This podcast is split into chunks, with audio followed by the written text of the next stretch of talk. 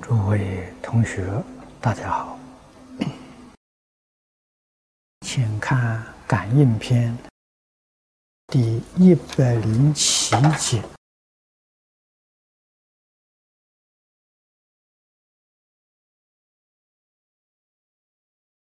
美好经夸常行妒忌。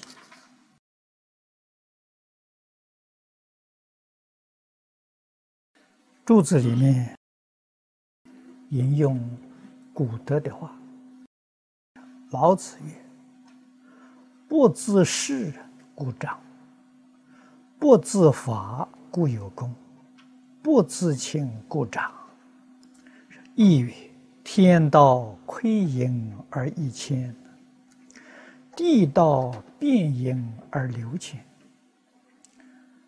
贵神害隐而富谦，谦尊而光，卑而不可逾，君子之宗也。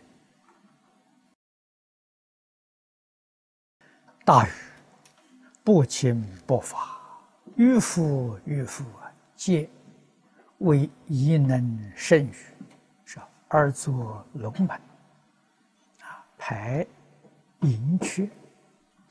地平天成，功倍万世。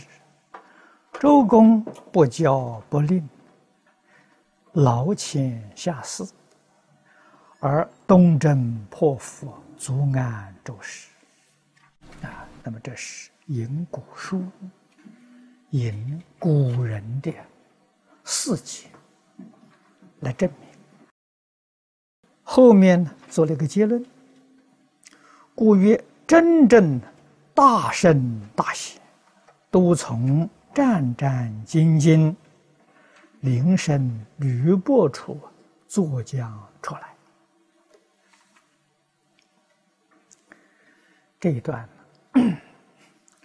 也是日常生活当中常常犯的毛病啊，我们自己有没有呢？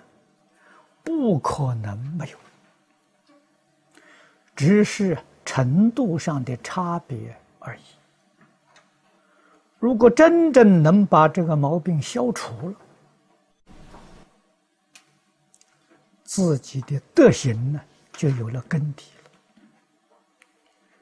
了。啊，如果心里面还摆不平，必须知道我们在德行上没有根。没有本。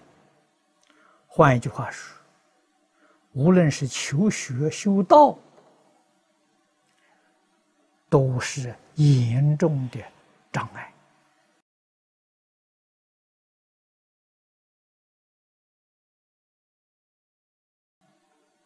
总的来说，是叫我们谦虚、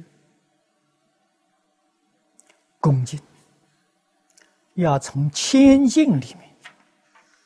才能真正的有成有成就。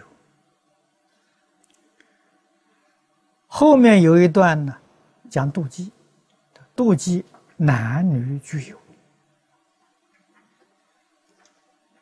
这人之常情了。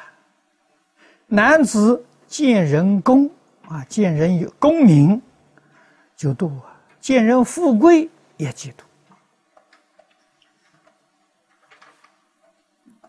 地位也接近自己，嫉妒心升起来了，怕别人把自己挤下去。财胜己也嫉妒，这个这里有个总结，都是心量太小。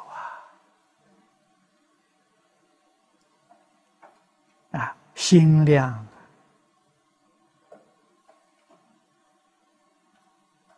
啊，局量偏浅所使啊。我们今天讲的是吧心量太小，不能容忍。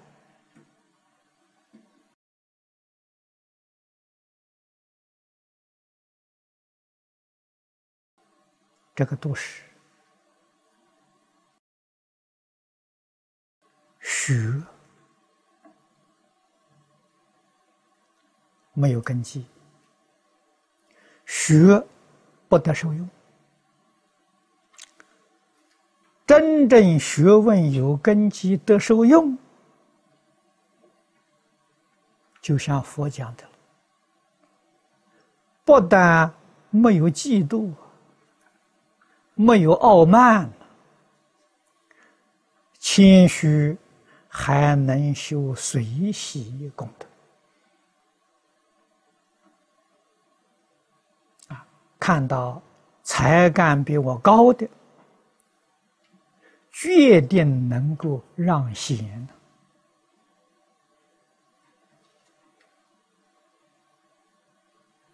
啊，不会去竞争的。你做的比我好，我应当让你啊，权位呀都让给你。为什么呢？人民的福啊，社会的福。能够为众生想、为社会想、为人民想，你就会让。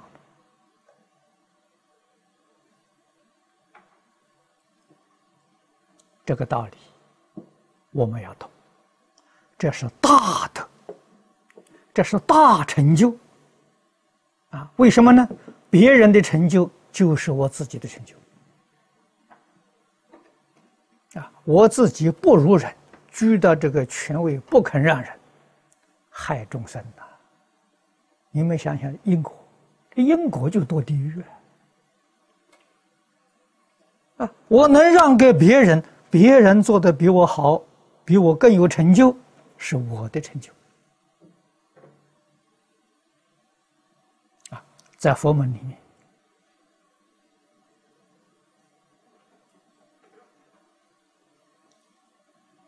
印宗跟六祖就是一个很好的榜样啊！印宗当时在南方，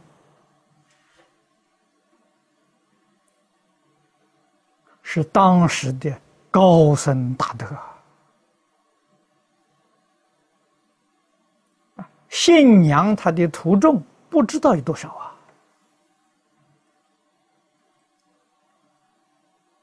啊，遇到六祖之后，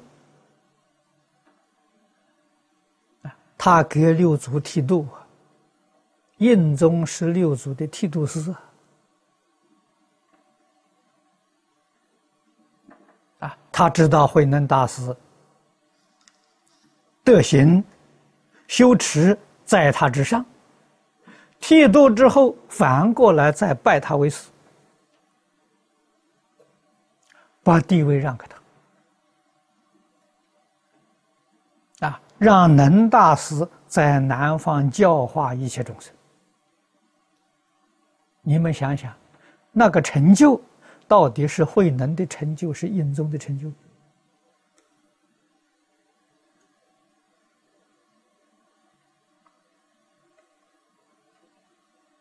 啊，实实在在讲，啊，从形式上看。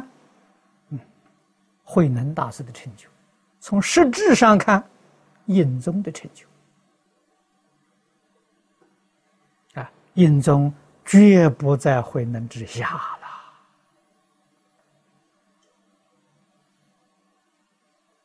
了。啊，这是大德了，一般人做不到的。啊，不是真正有德行的人做不到。啊，事法里面，我们看古时候，管仲与鲍叔，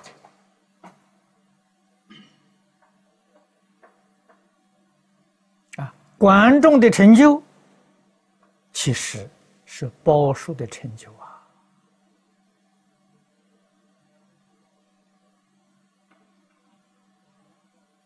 啊，这让贤呢，成就自己还不费功夫。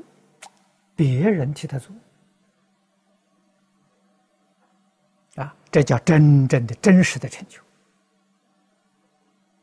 啊，所以佛教给我们修随喜功德，随喜功德就是对治这个毛病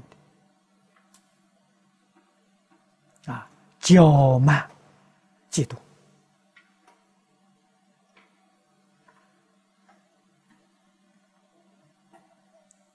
我们先前社会里面，无论在世法在佛法，总是居在自己这个位置，到死都不肯让。这是绝大的错误啊！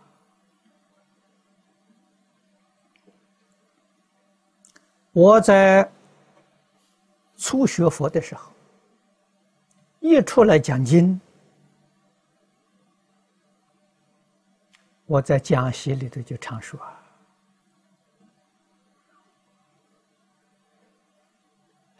四十岁以前，是我们认真努力。学习的阶段，四十到六十岁应当修复啊，这个为僧团服劳役。啊，也就是说，担任了僧团里面的知识，为大众服务。六十以后啊，要修会了，要把自己这个职务啊让给别人，办自己的生死大事。啊，那么充其量奖金教学而已，啊，一切行政事务啊，完全放下，使这个僧团领导层啊，行政层的人员呢，永远是年轻化了。中国在古代。退休是七十岁，我们在古书上常常看到七十之四啊，但是在修道人来讲呢，七十岁太晚了啊，应当六十岁就退休啊，全心全力呀办自己的事情，可以做传道啊，教学讲经。自己呀，好好的修行，要为来生着想啊！决定不可以居在自己这个位置不让人，这个不让，就是这一个念头，这个行为，就堕三恶道。谚语常讲啊。地狱门前僧道多啊！啊，出家我们要想到，出家意义在哪里？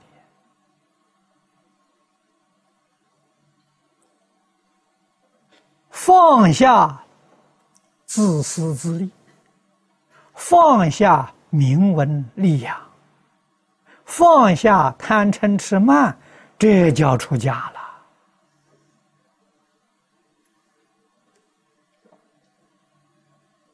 啊！出家再去营建道场，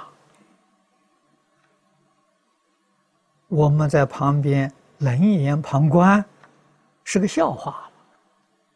你出了你的小家，结果经营了一个大家，你怎么能得解脱？啊，你的心怎么能够得到清净？啊，换一句话说，你怎么能够与道相应？所以在我们现前这个时代，不但呢，这个正果的人没有了，开悟的人啊也没有了，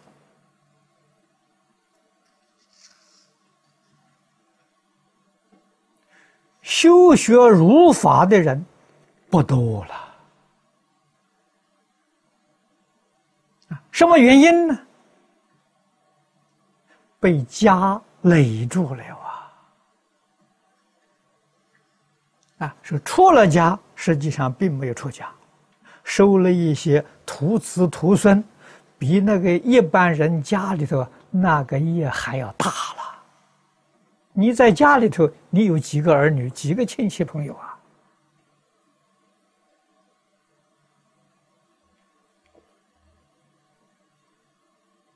啊，出家没几年，啊，这个家业越来越大，越来越操心。啊，现在的道场跟古时候不同啊。古时候道场是十方道场，真的是玄贤于能呐。啊，我们看古时候的规矩。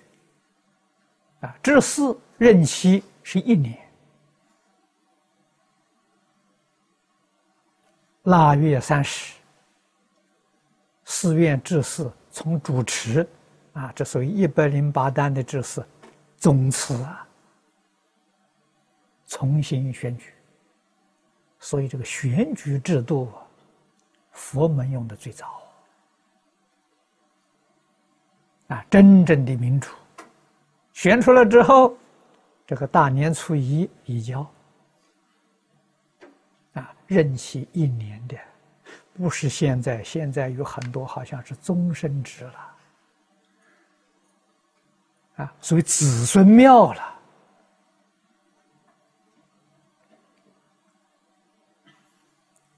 家大业大了，于是这个出家了，分子就复杂了。有很多人为什么来出家呢？看到你家业很大，出家之后啊，目的想继承这个财产，是为这个来出家的。啊，如果你这个老和尚什么都没有，连个茅棚都没有，恐怕没有人会跟你出家。啊，为什么呢？跟你出家要受苦受难呐，啊！所以今天这个庙盖的越大，越富丽堂堂皇，跟你出家的人越多。你就想想，他为什么来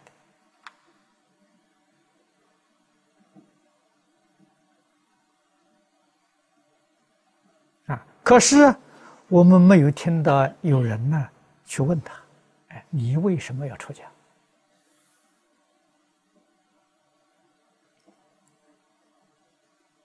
啊我们天天在读经，天天在念佛，有这么一点觉悟啊！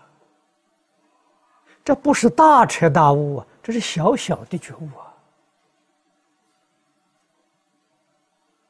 啊！我们深深相信，因果报应丝毫不爽。啊，我们在这个道场，这个道场得力于李牧原居士的护持。啊，他真的是把家放下了，一切为佛法，一切为众生，全心全力来服务啊。这是凡夫做不到的啊！为什么做不到呢？放不下名利啊，放不下了权威，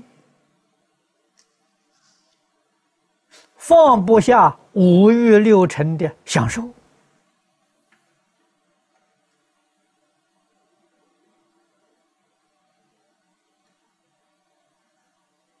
现前是得一点名闻利养，将来问题就大了。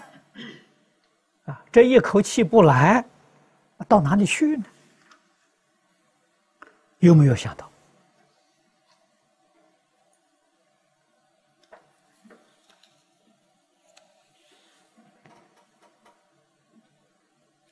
如果能够想到这一层，这个人呢，在佛法里面可以说，他开始觉悟，实觉。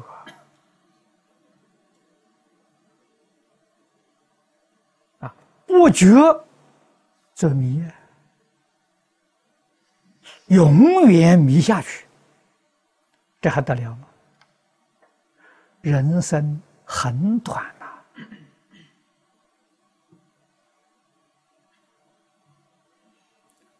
经上常讲啊，人命在呼吸之间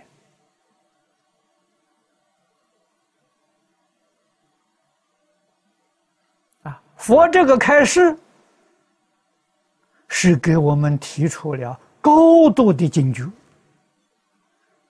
让我们珍惜每一分钟、每一秒钟。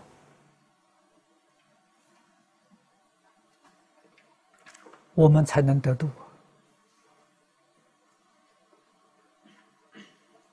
啊！该放下的，必须要放下啊！自己一定要明察，生不带来，死不带去啊！啊！我为别人经营。辛苦的经营值不值得？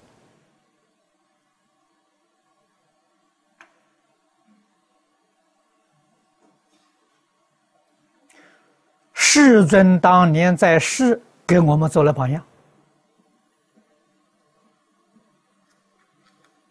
啊，世尊没有去建一个道场啊，啊，一生。他老人家过着最低物质生活的水平，日中一时，树下一宿啊！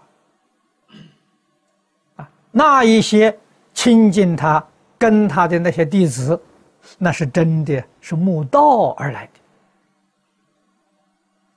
的，绝不是贪图享受而来的。跟到释迦牟尼佛都一样啊，都三一钵，日中一时，树下一宿啊，真正是慕道而来的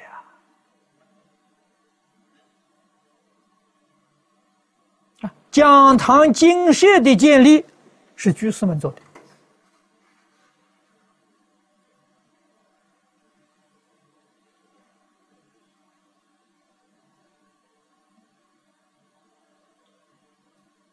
我们要从这些地方能体会。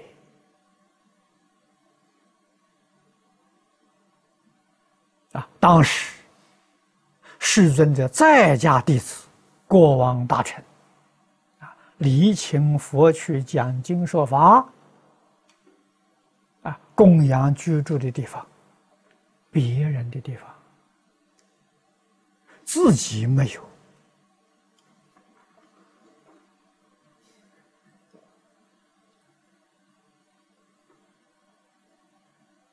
自己一心在办道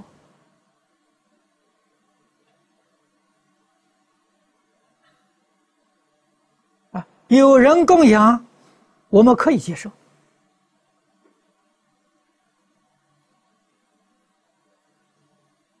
要安心办道啊，我们才对得起供养这个施主啊。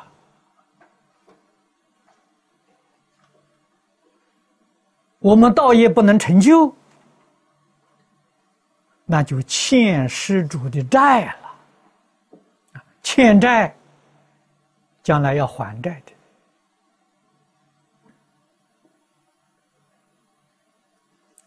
所以，姜维农居士在《金刚经》讲义里面提出啊，出家人。要不能恢复透布的制度。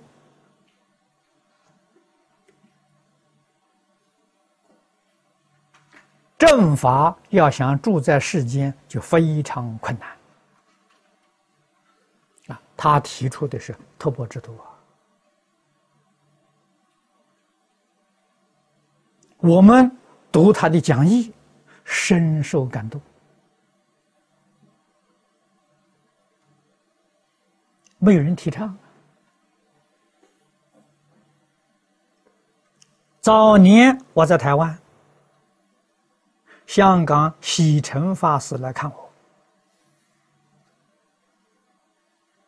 啊，这是一位精明能干、充满活力的法师。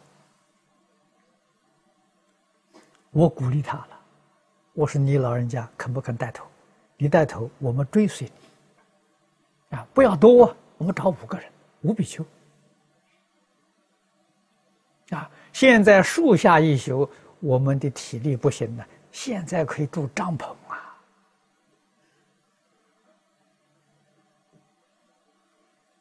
啊，你看那个露营的帐篷做的很精致，也做的很好，啊，又很轻巧，一个背包就背在身上。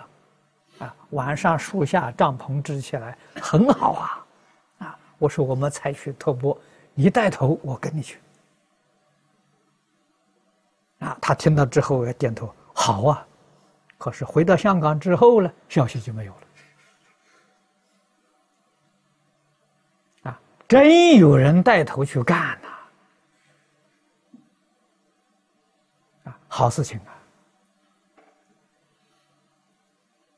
托钵不要怕托不到饭，我相信真正发心托钵，没有人供养，诸佛菩萨会化身来供养你。我有这个信心啊！就佛法要真正兴旺啊，真正能起来呀。姜维农居士讲这个话有道理。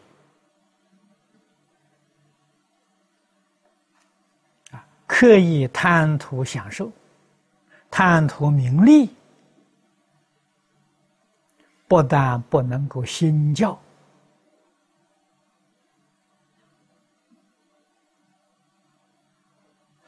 怕的是过失，很难避免呐。